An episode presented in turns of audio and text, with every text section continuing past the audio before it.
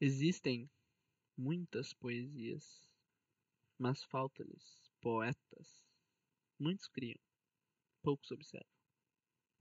O poeta não é criador, tão só espectador.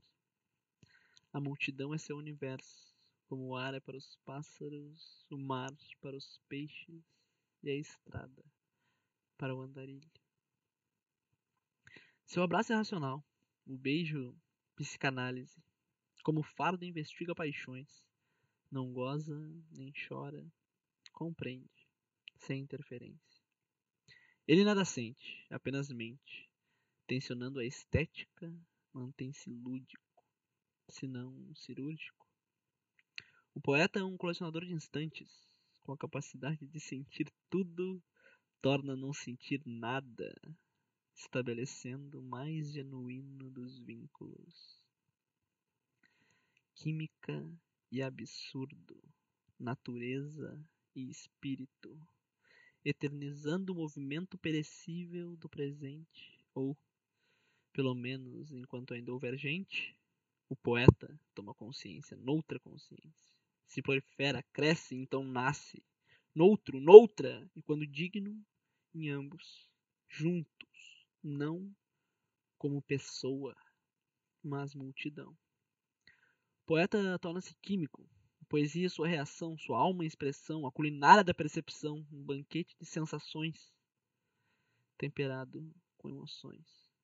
O amor, a poesia dos sentidos. A paixão, a poesia da ação. O sexo, a poesia dos corpos. A dor, poesia da imanência. E finalmente a luta, poesia da existência. Arte é, sobretudo, poesia. As frequências, versejamos notas. As cores, poetizamos em tinta. Ao relevo, agraciamos esculpindo. A interpretação, existindo. Existir é perambular, deliciar-se com o doce do mousse, lacrimejar pela dor de dente latejante, proteger a cria com ferocidade. Observar é perambular com inteligência. Desfrutar é atribuir-lhe o significado. Sofrer é vivê-lo.